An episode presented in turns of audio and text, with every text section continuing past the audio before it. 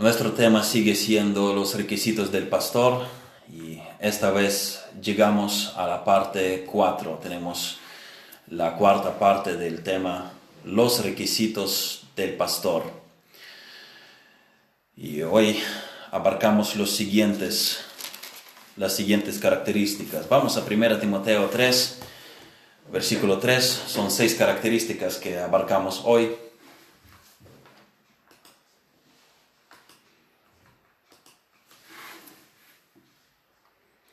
Primera Timoteo 3:3, los requisitos del pastor, parte 4, otras seis características. No dado al vino, no pendenciero, no codicioso de ganancias deshonestas, sino amable, apacible, no avaro.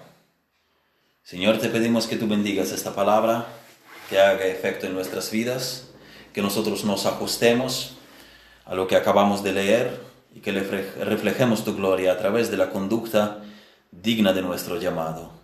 En el nombre de Jesucristo te lo pido. Amén. Mi deber, hermanos, es predicar la palabra. Mi deber es no recitar la palabra como poesía por deleite, sino que predicarla para que la palabra transforme las vidas de los oyentes. No explicamos la palabra en calidad de autorrealización aquí, en autorrealización, en influencia sobre otras personas, sino que asumimos la responsabilidad, el deber al que el Señor encomienda a los pastores y lo exige de ellos que Él mismo ha puesto para apacentar su iglesia, como leemos en Hechos 20. Ahora, tu responsabilidad es estar atento a lo que dice la palabra y aplicarla en tu vida cuidadosamente. Si la Biblia, tras el estudio personal en casa, tras la lectura diaria en casa, tras la audición de la predicación de la palabra de Dios, si la Biblia después de esto no se convierte en la práctica de tu diario andar, entonces no sirve de nada tener la Biblia. Basta con volver a colocarla en los estantes y nada cambia. Pero miren lo que dice Santiago. Vamos a Santiago, capítulo 1, versículos de 22 a 25. Voy a esperar que los hermanos que están en Zoom lo buscan Santiago 1, versículos de 22 a 25.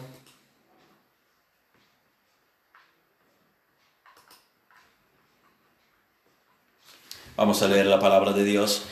Pero sed hacedores de la palabra y no tan solamente oidores, engañándoos a vosotros mismos, porque si alguno es oidor de la palabra, pero no hacedor de ella, este es semejante al hombre que considera en un espejo su rostro natural, porque él se considera a sí mismo y se va y luego olvida cómo era. Mas el que mira atentamente en la perfecta ley, la ley de la libertad, y persevera en ella, no siendo oidor olvidadizo, sino hacedor de la obra, éste será bienaventurado en lo que hace. Tenemos que ser hacedores de la palabra y no tan solo oidores, decimos aquí. Así que atentos hoy a la enseñanza de la palabra. Propongan los ajustes en conformidad a lo dicho en ella. Propongan un plan. Tengan un sistema de trabajo sobre las áreas de su vida que necesitan que necesitan estos ajustes. Necesitan las áreas que necesitan ser sujetas a la palabra escrita de Dios. Sin el programa no van a llegar lejos, nadie va a llegar lejos. Tomen una libreta, apunten los fallos, apunten avances, apunten las medidas concretas, pasos concretos, acciones concretas acciones después de las que pueden medir el progreso. Tengan estrategia de crecimiento, el estudio de la palabra y un programa de cambio. Tómenlo en serio. Esta es nuestra responsabilidad, transformar nuestros caracteres para reflejar la gloria de Cristo en nuestra santificación diaria y progresiva. Estas calificaciones son para todos los creyentes. Las calificaciones que acabamos de ver en 1 Timoteo 3:3, lo hemos repetido varias veces, que son para todos los creyentes, no solo para los pastores, son para los pastores en el primer lugar, según el sentido inmediato del pasaje.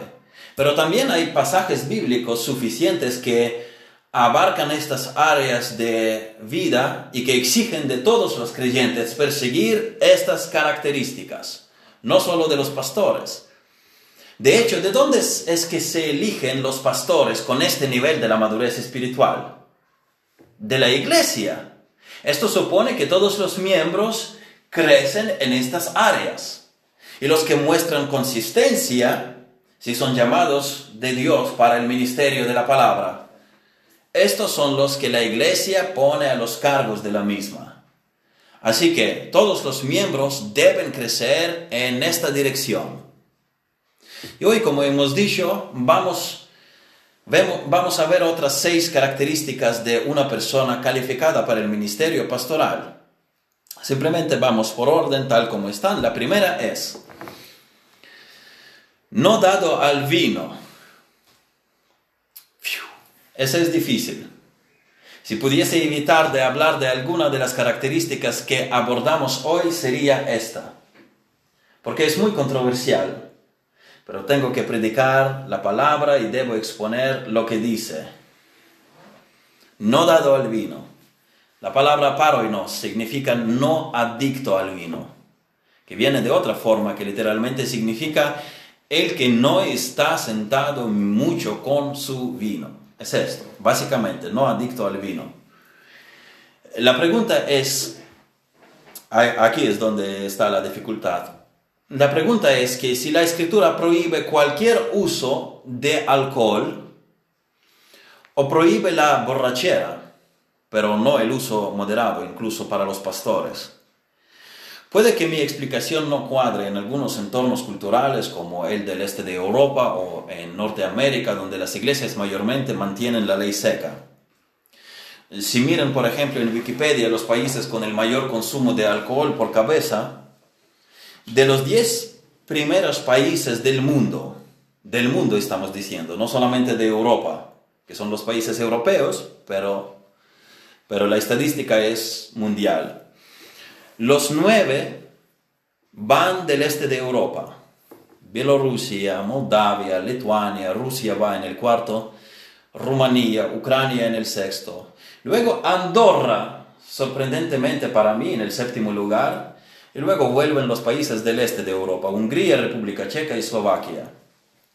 Nueve de diez países, de diez primeros países en el consumo del alcohol por cabeza, nueve de ellos van del este de Europa.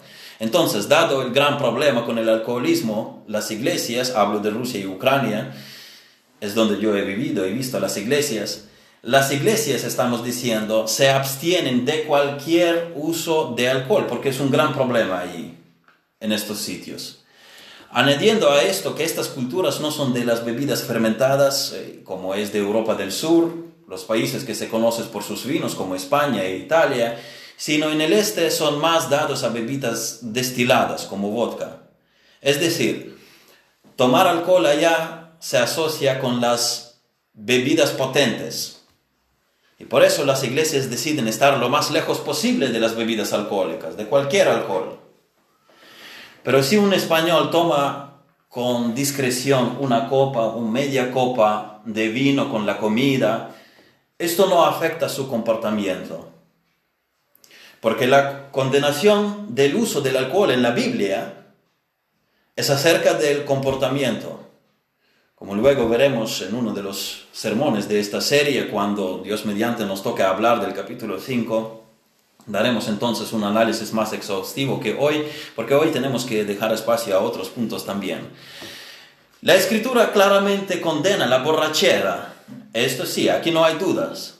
De hecho, la Biblia pone a los borrachos en la lista de los que no son salvos. Miren 1 Corintios capítulo 6, versículo 10.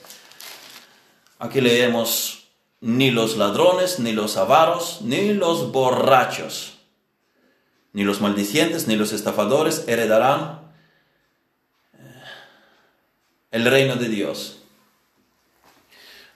las borracheras se asocian con las prácticas paganas, también como vemos en Primera de Pedro, capítulo 4, versículo 3. Dice, baste ya el tiempo pasado para haber hecho lo que agrada a los gentiles, andando en lascivias, concupiscencias, embriagueces, orgías, disipación y abominaciones, idolatrías. Perdón y abominables idolatrías, perdón.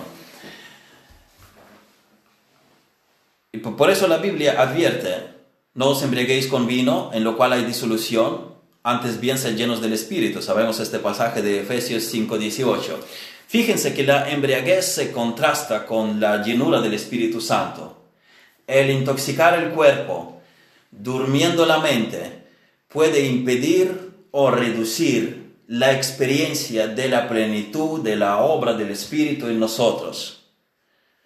Una cosa contrarresta la otra. El mayor mal en las bebidas alcohólicas consiste en, este, en esto mismo, en la intoxicación del organismo y en su adicción, aparte del daño de salud y económico, cosa que es importante. En Ucrania yo conocí a los hombres adictos de la bebida cuyas casas luego quedaban vacías porque vendían todo por una botella y algunos morían con el hígado quemado apenas superando los 40.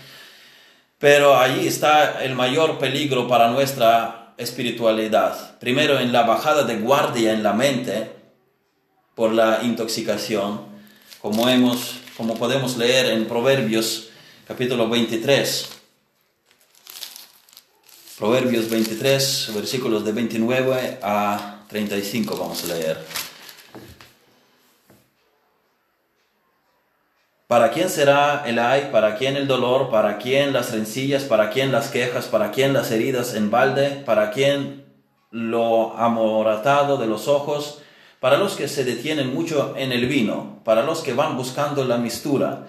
No mires al vino cuando rojea, cuando resplandece su color en la copa, se entra suavemente, mas al fin como serpiente morderá y como áspid dará dolor. Tus ojos mirarán cosas extrañas y tu corazón hablará perversidades. Serás como el que yace en medio del mar, o como el que está en la punta de un mastelero, y dirás, me hirieron, mas yo, mas no me dolió. Me azotaron, mas no lo sentí. Cuando despertar, despertare, aún lo volveré a buscar. Miren, toda clase de pecados entran a la mente que está dormida por la bebida. Yo vi en mi país cuatro amigos bebiendo, abrazándose, jurándose en amistad y al final dándose puños entre ellos. Y es por eso que un líder debe tener la claridad de mente. Y no solo en, en el líder, no solo el líder tiene que procurar la claridad de mente. Un cristiano cualquiera, todos los cristianos. El líder debe proporcionar la seguridad a aquellos que le fueron encomendados para cuidar de ellos. Sea el líder para su esposa, con los hijos en casa, o el líder en la iglesia, el pastor, si hablamos del pastor, el líder prefiere la claridad mental, el líder prefiere la vigilancia a un estado de ánimo irresponsable. Miren Proverbios 31, versículos 4 y 5. Aquí la madre instruye a su hijo, dice, no des a las mujeres, uh, versículos 4 y 5, no es de los reyes, o lemuel, no es de los reyes beber vino, ni de los príncipes la sidra, no sé que bebiendo olviden la ley y perviertan el derecho de todos los afligidos.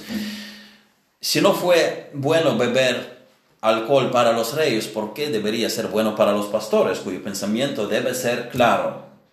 Si un pastor fuera dado al vino, rompería el mandato anterior de estar vigilante.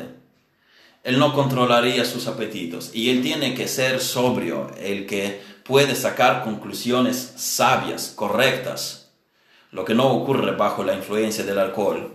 Por eso dice que no puede ser dado al vino, tiene que dirigir a la iglesia con sobriedad y con disciplina. Pero aunque nos ha quedado claro que la embriaguez es definitivamente pecado, la pregunta es si es permisible el uso ocasional, discreto, moderado del alcohol, especialmente para los pastores en nuestro contexto, en el contexto del sermón. De lo que yo puedo ver en la escritura es que no hay prohibición explícita para ello.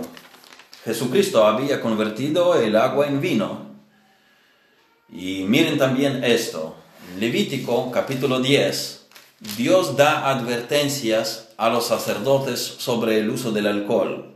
Levítico 10, versículos de 9 a 11 dice, Tú y tus hijos contigo no beberéis vino ni sidra cuando entréis en el tabernáculo de reunión para que no muráis. Estatuto perpetuo será para vuestras generaciones para poder discernir entre lo santo y lo profano, y entre lo inmundo y lo limpio, y para enseñar a los hijos de Israel todos los estatutos que Jehová les ha dicho por medio de Moisés. Nuevamente, es acerca de la mente clara.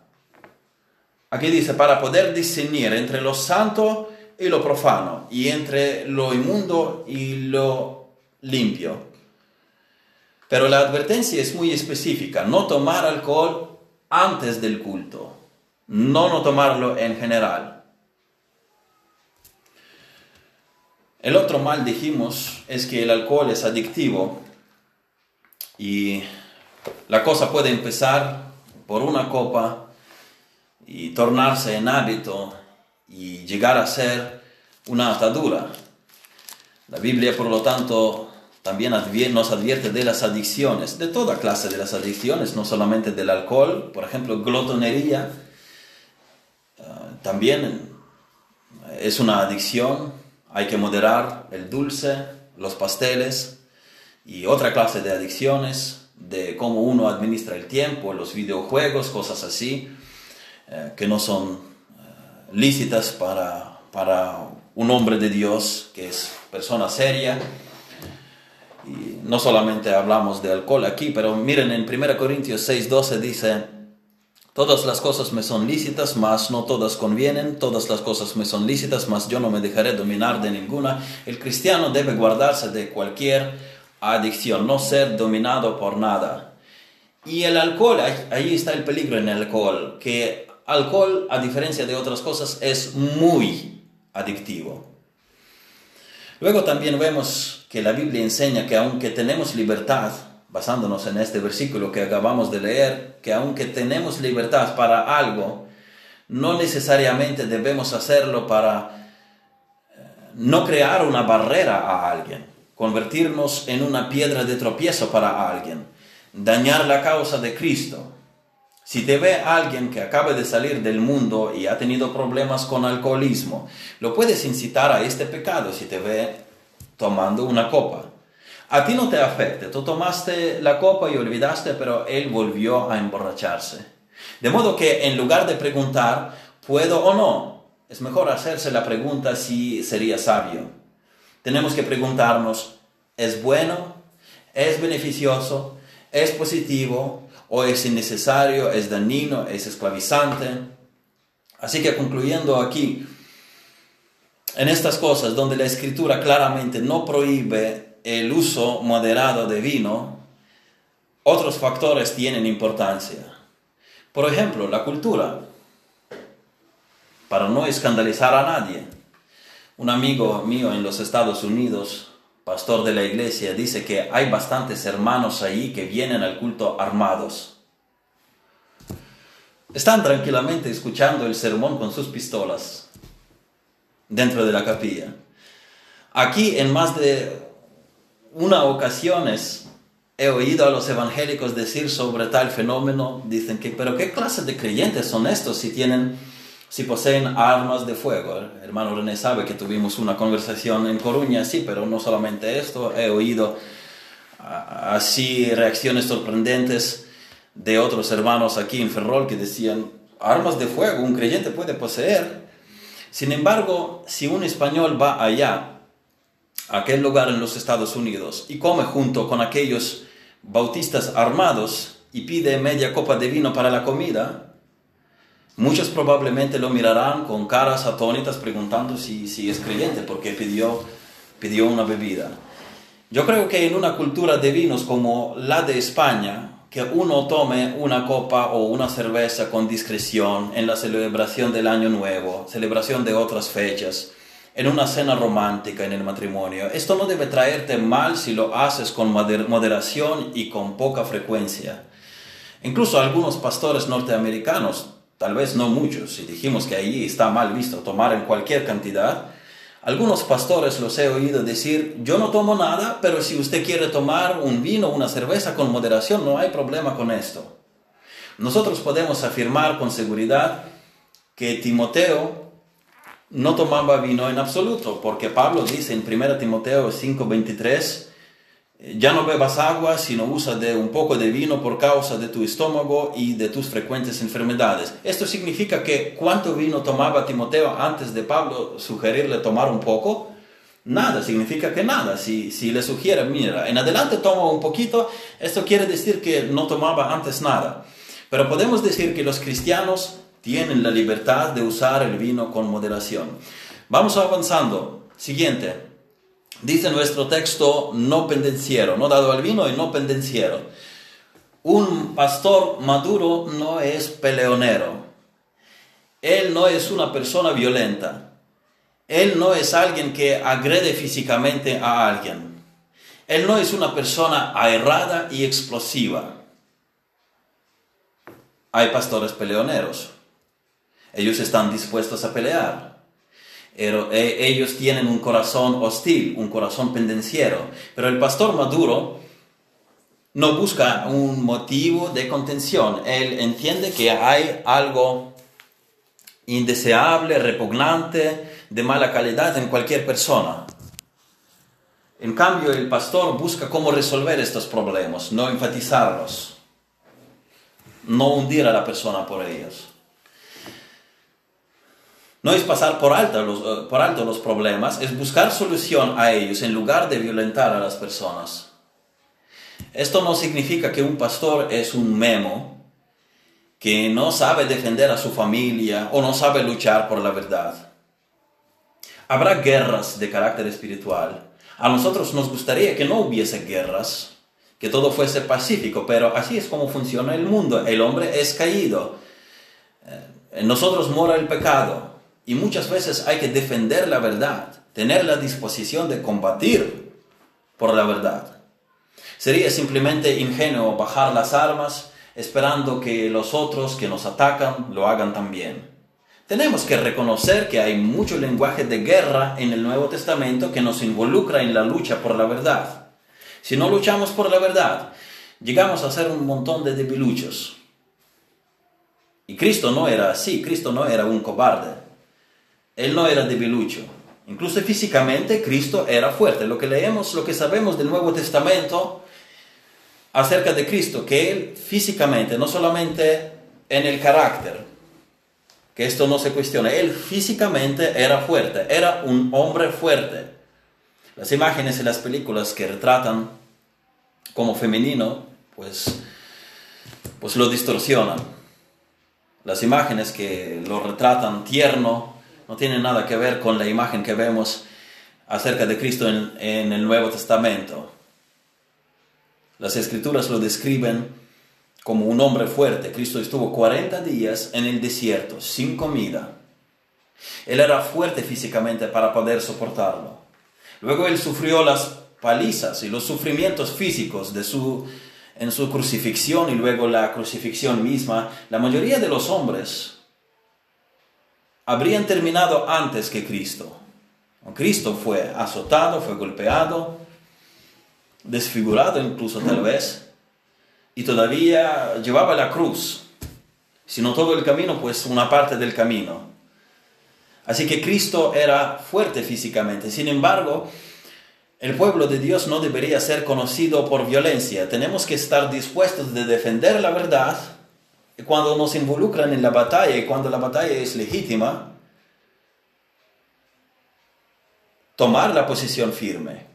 Pero un pastor no puede ser conocido por la violencia, ni el pueblo de Dios debe iniciar la violencia. El cristiano no debe ser peleón buscando motivos para los conflictos. Debemos estar dispuestos a luchar por la verdad, pero en esta lucha que liberamos no debemos buscar contiendas por gusto deportivo. Así que el pastor o el candidato para el pastoreo debe ser una persona observada y probada previamente. Si no es un peleón que, aunque entienda la doctrina, no tiene ética para hablar de la verdad, la cortesía y que no le importe destruir todo y a todos por tal de quedarse él con la razón. Celo es una cosa, que es buena, pero el carácter maduro es otra. Celo sin la madurez puede traer el mal como cualquier cosa mala. Un joven puede tener celo y no tener un carácter estable, todavía tiene que seguir trabajando en su estabilidad e integridad de la personalidad sin perder el celo, claro. No se trata de perder el fervor, no. Por eso es importante que los aspirantes al ministerio, mayormente jóvenes, deben tener a alguien preparándolos, no solo libros, no el currículum académico, sino una relación viva y respetando la jerarquía. Y por cierto, tú tienes que aprender a someterte a la autoridad antes que aspirar a tener la autoridad tú. Recientemente escuché un sermón de la serie Los peligros del calvinismo.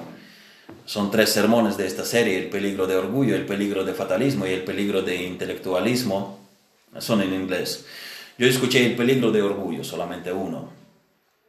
El predicador hace hincapié en que los que creen en las doctrinas de la gracia confrontan los pasajes bíblicos los cuales los arminianos evitan. Y sabiendo esto, los calvinistas están ante el peligro de enorgullecimiento y muchos caen en esto y se comportan como sabiondas. El conocimiento envanece, pero el amor edifica, dice Pablo en 1 Corintios 8.1. Está bien que conozcas la doctrina, pero ¿quién te dijo que ser humilde no es importante? La formación bíblica del candidato es importante, es esencial, pero de igual esencial es el carácter maduro espiritualmente.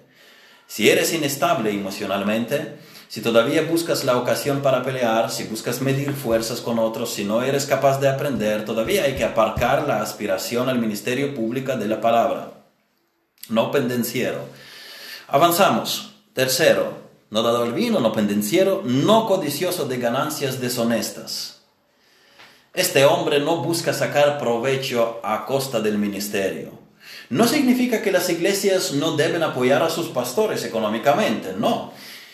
Mismamente en esta epístola Pablo recuerda a Timoteo que digno es el obrero de su salario. Lo que habla aquí es que el candidato no sea conocido por algún manejo deshonesto de finanzas, porque es que es el que tendrá el acceso a las finanzas de la, de la iglesia.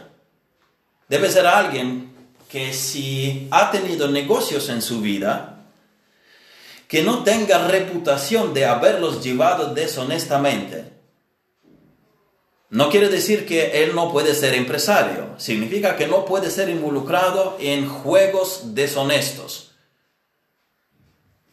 Puede haber rumores acerca de la persona, pero en tal caso la iglesia podría iniciar una investigación si considera a esta persona para el obispado para comprobar si los rumores son ciertos, si el candidato está, claro, si el candidato está dispuesto a que se, que se compruebe, a lo mejor no. Si no, le decimos que lo sentimos, pero no podemos considerarle, tenemos que ignorar esta candidatura porque hay muchos rumores sobre él y no podemos lanzarnos en la incertidumbre.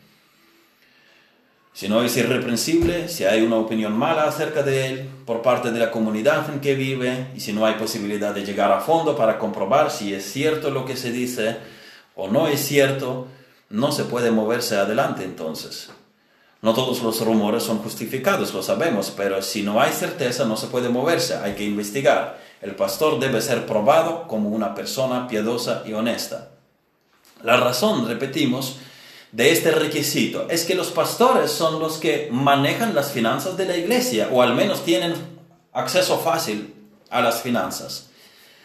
que a veces las iglesias limiten la autoridad del pastor sobre el dinero de la iglesia no son prohibiciones divinas, sino salvaguardas voluntarias, porque en los tiempos bíblicos los pastores eran los que recibían dinero. Miren Hechos.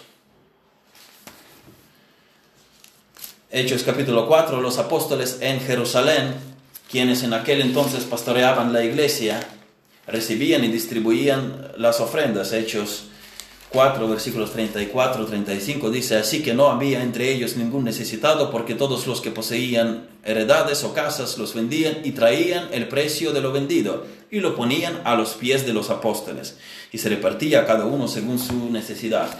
Aunque hoy las iglesias tienen tesoreros, secretarios, cargos extra bíblicos que ayudan en la administración de los recursos de la iglesia, los pastores aún tienen fácil acceso al dinero de la iglesia.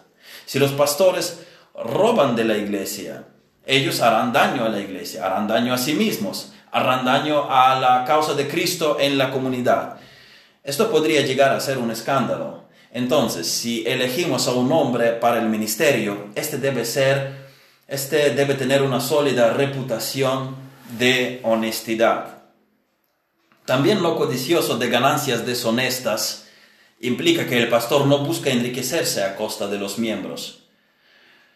Nuevamente, no que la iglesia pudiendo apoyar a su pastor no lo haga. El apóstol Pablo dice en 1 Corintios 9, versículo 14, así también ordenó el Señor a los que anuncian el Evangelio, que vivan del Evangelio. Ordenó. Es una palabra fuerte, no es una sugerencia. Es así como debería funcionar. Pero entendemos que ambos modelos están presentes en la escritura, el ministerio remunerado y bivocacional, y que no todas las iglesias son grandes y solventes suficientemente. Sin embargo, si la iglesia puede sostener a su pastor y no lo hace, Surge entonces la pregunta si la iglesia no está en peligro de ser codiciosa ella al no ayudar a su pastor a dedicar toda la energía al ministerio. Entonces, el no codicioso de ganancias deshonestas no quiere decir que no debe no puede recibir remuneración por el ministerio, porque incluso apóstol Pablo dice que este principio está establecido, debe funcionar así. Ordenó el Señor a los que anuncian el evangelio que vivan del evangelio. Pero nuestro texto va hacia...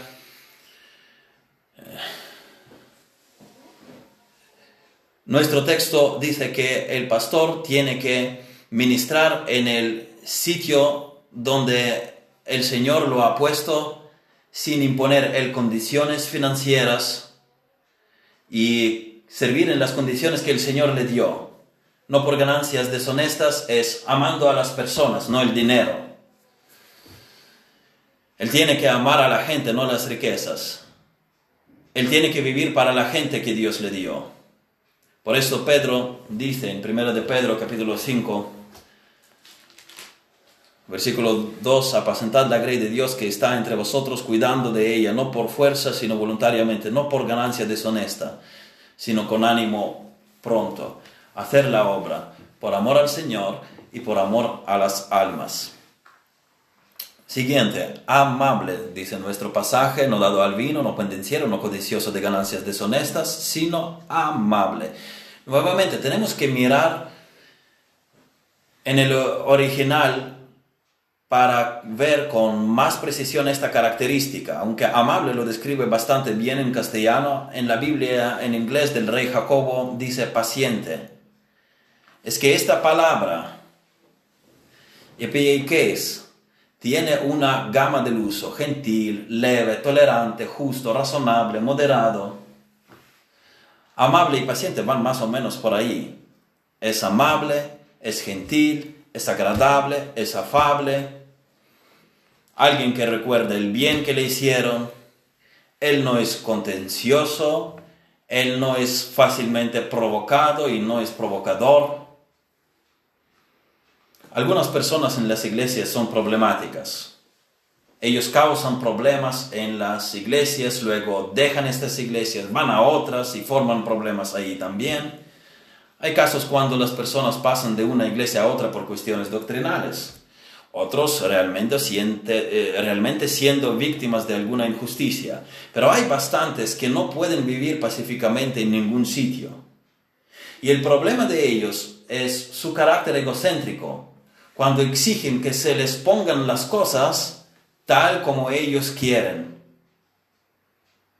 Van a otro sitio donde sus demandas sean satisfechas, pero van con un área de carácter no trabajada. Y puede que no surja ninguna discrepancia en un nuevo sitio, pero puede que sí, que surja otra. Y nuevamente tendrán que buscar la iglesia que satisfaga sus demandas. Y si siguen sin trabajar en estas facetas de su carácter, seguirán sin tratar el problema. Así en el matrimonio se descubren algunos lados de la pecaminosidad que eran menos notable a solas, pero esto no significa que el matrimonio sea malo, sino que yo necesito hacer ajustes. En la epístola de Santiago leemos en capítulo 3, versículos de 16 a 18, mientras yo busco, busquen también, por favor, Santiago capítulo 3, versículos de 16 a 18. Dice, porque donde hay celos y contención, allí hay perturbación y toda obra perversa. Pero la sabiduría que es de lo alto es primeramente pura, después pacífica, amable, benigna, llena de misericordia y de buenos frutos, sin incertidumbre ni hipocresía. Y el fruto de justicia se siembra en paz para aquellos que hacen la paz. El pastor debe procurar el bien de todos los miembros él no los quiere destruir. Él no los quiere hundir. Él quiere que prosperen espiritualmente. Él ora por los miembros. Él los enseña de la palabra. Por ejemplo, si un miembro cae, el pastor lo intenta levantar, no hundirlo más. Él no le dice, ¿ves? Que yo te decía, ahora recibe las consecuencias. No, Él quiere al contrario recuperar a la oveja descarriada. Él es amable, pero esto no significa que el pastor debe ser blando y manejable. Esto no significa que el pastor puede ser manipulado.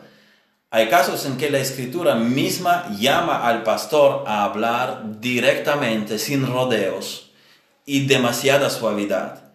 El pastor, dice eh, Pablo, por cierto, apóstol Pablo llamó insensatos a los Gálatas al dejar ellos el Evangelio de la gracia y no les dio ni un solo elogio en la epístola.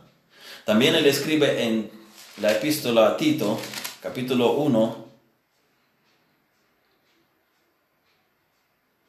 versículo 13. Dice, este testimonio es verdadero, por tanto, repréndelos duramente para que sean sanos en la fe. Esta palabra, duramente, apotomos, denota abruptamente, secamente. Hay situaciones cuando hay que decir un firme no o un seco y abrupto sí. Por poner algún ejemplo, este va a ser un ejemplo grotesco, alguien dice que hay que montar el ministerio de la danza en la iglesia, el supuesto ministerio. Tú le explicas bíblicamente el funcionamiento de la iglesia local neotestamentaria, le explicas los fundamentos bíblicos de la verdadera alabanza. Y aparte de referir también al culto en el Antiguo Testamento, le hablas también desde la palabra sobre las diversas manifestaciones de la carne, les hablas de la sensualidad y peligros que ésta trae. Y si la persona sigue sin entender e insistiendo sin base, un pastor no es un blandengue, él es capaz de decir simplemente no. No todos entienden la verdad bíblica y la realidad a la primera. Y para proteger a esta persona tanto como la obra, proteger la iglesia, si la persona no quiere entrar en razón, a veces hay que hablar, como dice Pablo, duramente. Hermanos, esto no es insultar cuando hablamos que, que se puede decir duramente, esto no se trata de insultar a la persona. Esto no es faltarle al respeto a nadie. Esto no es pelear, esto no es dar empujones, esto no es forcejear. Eso es proteger a la iglesia de Cristo. La Biblia dice, es responsabilidad de los obispos. Hechos capítulo 20, versículos, versículo 28. Dice, por tanto, mirad por vosotros y por todo el rebaño en que el Espíritu Santo os ha puesto por obispos, supervisores, para apacentar la iglesia del Señor, la cual Él ganó por su propia sangre. Ellos tienen que velar por el rebaño. El problema por qué los pastores tímidos tienen que pedir, tienen que ofrecer media docena de disculpas antes de corregir a alguien. Este problema no radica solamente en la propia timidez de los pastores, e inseguridad de ellos, sino también en el orgullo de muchos miembros que a la mínima son capaces de llorar, de ofenderse, de no, no venir más, de no hablar demasiada suavidad, demasiada vulnerabilidad. Es orgullo, simplemente es orgullo. Yo repito que no se trata de insultar a nadie a la iglesia. No estamos hablando de faltar al respeto a nadie. Pero el pastor sí, sí debe ser capaz de hablar verdad directamente, sin insultos, repito, pero firmemente. Y cuando no hay otro remedio, secamente. Y aún así, teniendo dominio propio, no perdiendo el control, porque la Biblia también dice en Tito 2.15, esto habla y exhorta y reprende con toda autoridad, nadie te menosprecia. Esto quiere decir todo lo dicho arriba en el capítulo 2 de y el capítulo anterior también de la epístola a Tito, que está de acuerdo con la sana doctrina, lo que está de acuerdo con la sana doctrina. La autoridad del pastor no es absoluta, sino está limitada por la palabra de Dios. Un pastor no puede decir a nadie, por ejemplo, oye, corre allí a una pizzería y tráeme una pizza y asegúrate que sea doble de bacon. Pero el pastor sí tiene cargo, responsabilidad y autoridad de llevar la iglesia conforme a las enseñanzas de la palabra escrita de Dios. Y él sí tiene la autoridad y deber de tomar medidas prescritas por la palabra para la iglesia local neotestamentaria, para implementar el funcionamiento de la iglesia conforme a la sana doctrina. El pastor debe ser una persona capaz de hablar con mansedumbre, con serenidad, con sosiego, pero a nadie en la iglesia es permitido abusar de estas características del pastor y tratar de manipular a él o manipular la situación con astucia o romper la distancia del respeto al pastor. Son situaciones excepcionales las que requieren una respuesta seca, abrupta, como dijo Pablo, repréndelos duramente. Nosotros en el cuerpo de Cristo tenemos que procurar guardar la unidad entre todos y buscar el bien de todos, edificarnos unos a otros, mostrar amor, mostrar humildad. Miren lo que dice Pablo en Colosenses capítulo 3, versículo 12.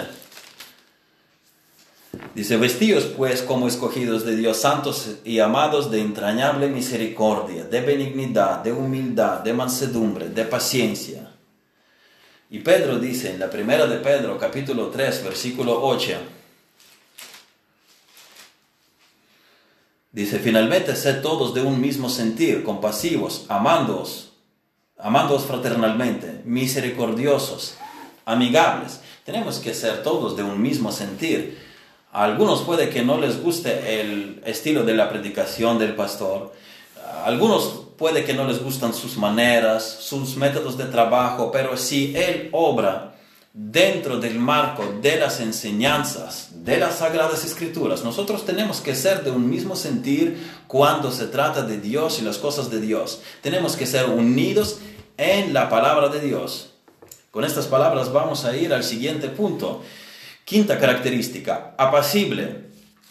El pastor busca una solución a los problemas de forma pacífica. Es una manifestación de la madurez espiritual.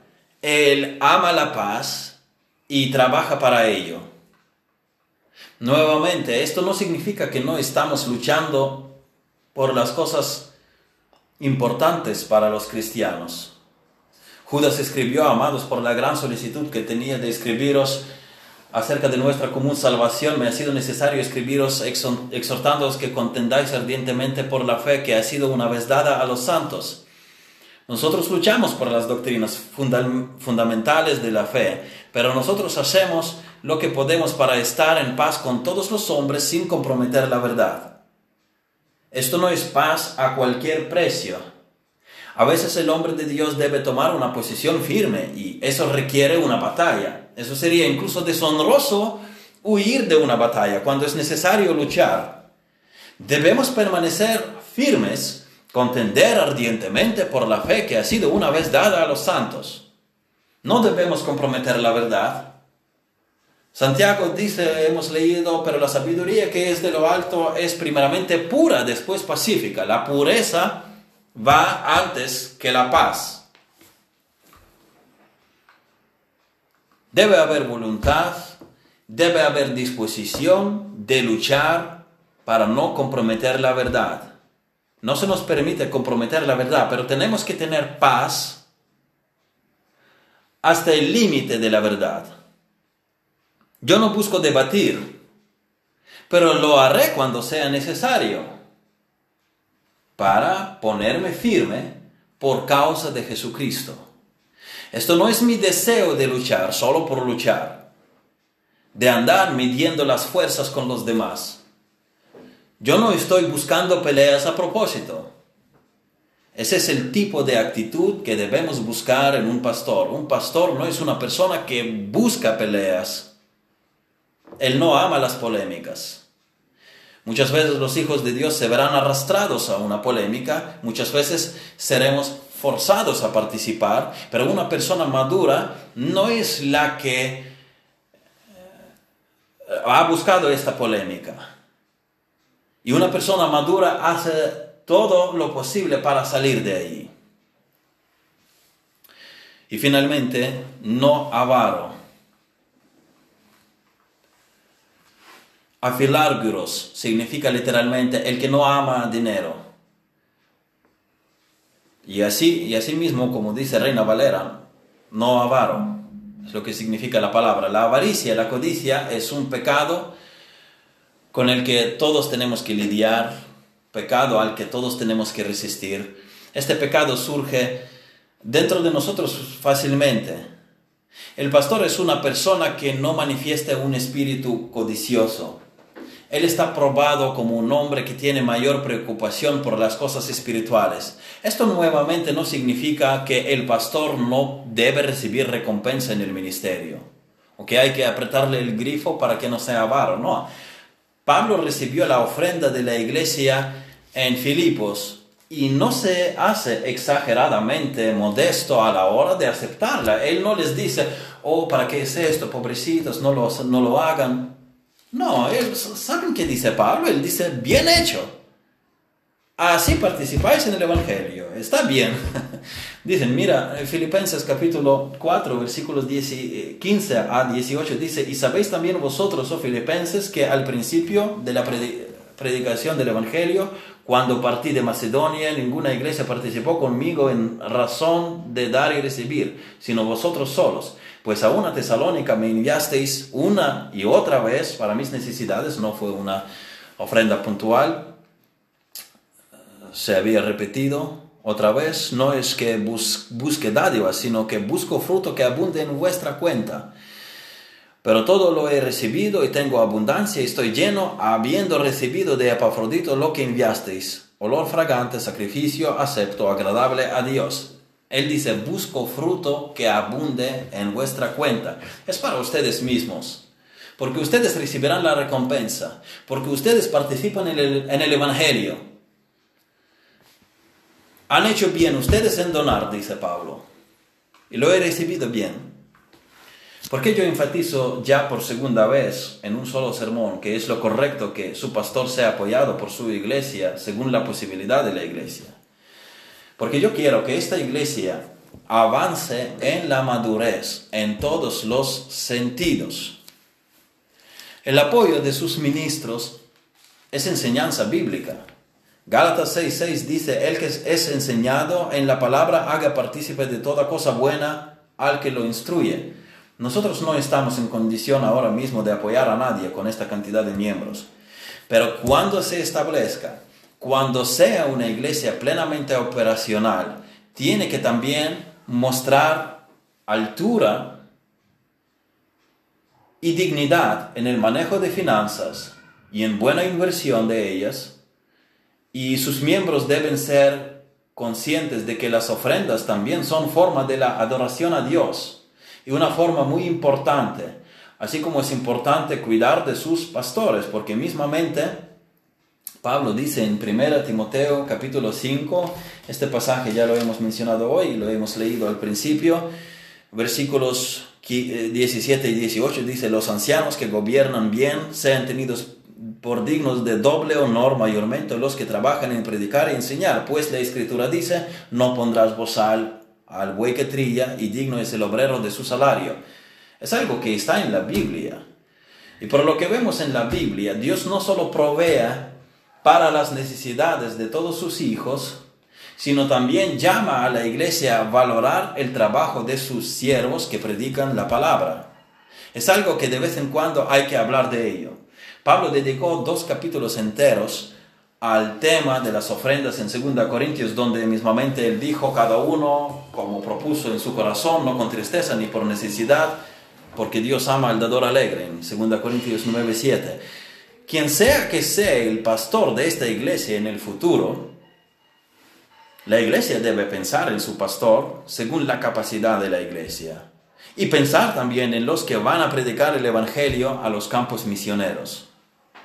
De modo que volvemos a, al tema de la avaricia, de la codicia, de modo que exprimir al pastor para evitar la codicia no es lo que Dios llamó a la iglesia a hacer.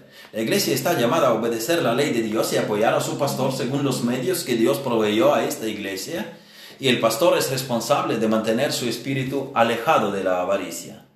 Así que repito, ah, castigar al pastor no resuelve el problema de la codicia. La codicia es el problema del corazón, no de las ofrendas ni del salario, sino dar remuneración al pastor para que no sea avaro es lo correcto. Entonces, que todos los cristianos se deshagan de sus salarios, los dentistas, los maestros, los médicos, los carpinteros y así sucesivamente, así de una vez se resuelve el problema de avaricia para siempre. No, la avaricia es el problema del corazón, estamos diciendo. Ni siquiera es el problema de riqueza o de pobreza. Uno puede ser rico y avaro y uno puede ser pobre y avaro. Uno puede ser rico tacaño, uno puede ser pobre tacaño. Uno puede ser rico y piadoso como Job, como Abraham, y uno puede ser pobre y piadoso. Así que la codicia no tiene nada que ver con la cantidad de dinero que ustedes tienen. Hay personas ricas que no son codiciosas absolutamente, son bendecidos y son muy generosos. Ni la riqueza ni la pobreza descalifican a nadie para ser pastor. Lo que descalifica para ser pastor es el ser avaro, es querer más y más bienes, es amar el dinero, hacer las cosas por dinero y por amor y no, no por amor a almas. La idea correcta aquí en este texto es que los pastores no deben ser las personas que corrompen su cargo con ganancias económicas. Ellos son los que no abusan de su posición de confianza para ganar dinero. Deben ser escrituralmente honestos con, con respecto al manejo de las finanzas de la iglesia, esto ya habíamos dicho, y no deberían manipular su cargo para enriquecerse. Tú no puedes confiar un cargo en la iglesia a una persona que no ha crecido todavía en este área de tener las prioridades y valores en la vida bien espaciados. ¿Cómo detectar la avaricia en un candidato? debemos examinar la vida de la persona antes de permitirle entrar en el cargo. Si hay dudas al respecto, no se puede ir rápido con esta persona aunque tarden, no sé, más de un año quizás para seleccionar a un pastor. Pero hay ciertos índices que te pueden ayudar a evaluar al candidato. Primero tienes que examinar sus patrones de donación, cómo ofrendan en la iglesia. son fieles y generosos al dar. Sencillamente se puede ser honestos y preguntar directamente, ¿cuál es tu patrón de ofrendas en la iglesia? Hay que examinar a la persona seriamente antes de encomendar el cargo y confrontar con preguntas y observación meticulosa. Luego observen también cuáles son sus patrones de vida. ¿Vive el candidato de acuerdo con sus medios o más allá de sus medios? Yo no hablo de los casos, por ejemplo, eh, ¿cómo costea las compras? ¿Con una tarjeta de crédito o con el dinero ganado? Hay casos, hay casos cuando uno necesita un crédito, que un crédito es necesario, por ejemplo, si una familia necesita vivienda porque empieza a vivir y no la puede adquirir. Pero si las cosas diarias la persona las toma habitualmente en deuda en lugar de primero ganar el dinero, pudiendo hacerlo, y luego comprar, por ejemplo, conformarse primeramente con un móvil más básico antes de ganar para uno mejor. Entonces, esta no es buena señal. Significa que sus apetitos no están sujetos a sus posibilidades. Significa que no es que quiera más de lo que pueda adquirir, sino que ya va por ello. Ya toma los créditos porque tiene apetitos, los quiere satisfacer hoy y mañana da igual. Yo, por ejemplo, no tengo tarjeta de crédito. No tengo tarjeta de crédito, tengo tarjeta de débito para las compras online. Tú la tienes que recargar antes de usarla. Tiene que tener dinero ya ganado antes. Porque tú tienes que, por hacer compras online, tienes que dar tarjeta. No lo puedes dar en papel ahí eh, por internet. Pero mi convicción es que los gastos diarios deben ajustarse a lo que tienes, no a lo que quién sabe si tendrás mañana. Y uno tiene que evitar las deudas. Así que uno tiene que estudiar bien los patrones de la vida de la persona, del candidato, cómo vive. Si, si aspira a, a vivir más allá de sus posibilidades o si procura más bien ser trabajador ganar y vivir según lo que, lo que Dios le permitió tener. Y así sucesivamente. Hay que observar a la persona. Hay que tomar tiempo en oración, toda la iglesia, antes de asignar a alguien al cargo de pastor. La persona debe ser examinada exhaustivamente en cuanto a la doctrina, en cuanto al historial de la membresía, historial de conducta en la iglesia, la trayectoria del ministerio, la emple ejemplaridad de su hogar, la capacidad de, trabajar. No puede ser una persona perezosa. No puede ser una persona conflictiva, no puede ser una persona explosiva, no puede ser una persona arrogante, con rumores no resueltos, y así sucesivamente. Esto requiere oración, esto requiere paciencia, esto requiere prueba y tiempo. Y nuevamente, estas son las características que todos los miembros deben perseguir. Es por eso que debemos asegurarnos de que el pastor sea el ejemplo en estas áreas para que pueda indicar a otros miembros y ayudarles a trabajar en estas áreas. Señor, te damos gracias por las claras enseñanzas de tu palabra que la entendemos y damos gracias por las por la iluminación de tu Espíritu Santo. Ayúdanos a honrarte en cada paso de nuestras vidas, en nuestro comportamiento, en la actitud de nuestro corazón, en nuestros pensamientos, en todo, honrarte. Que obremos así, que pensemos así como hemos oído hoy.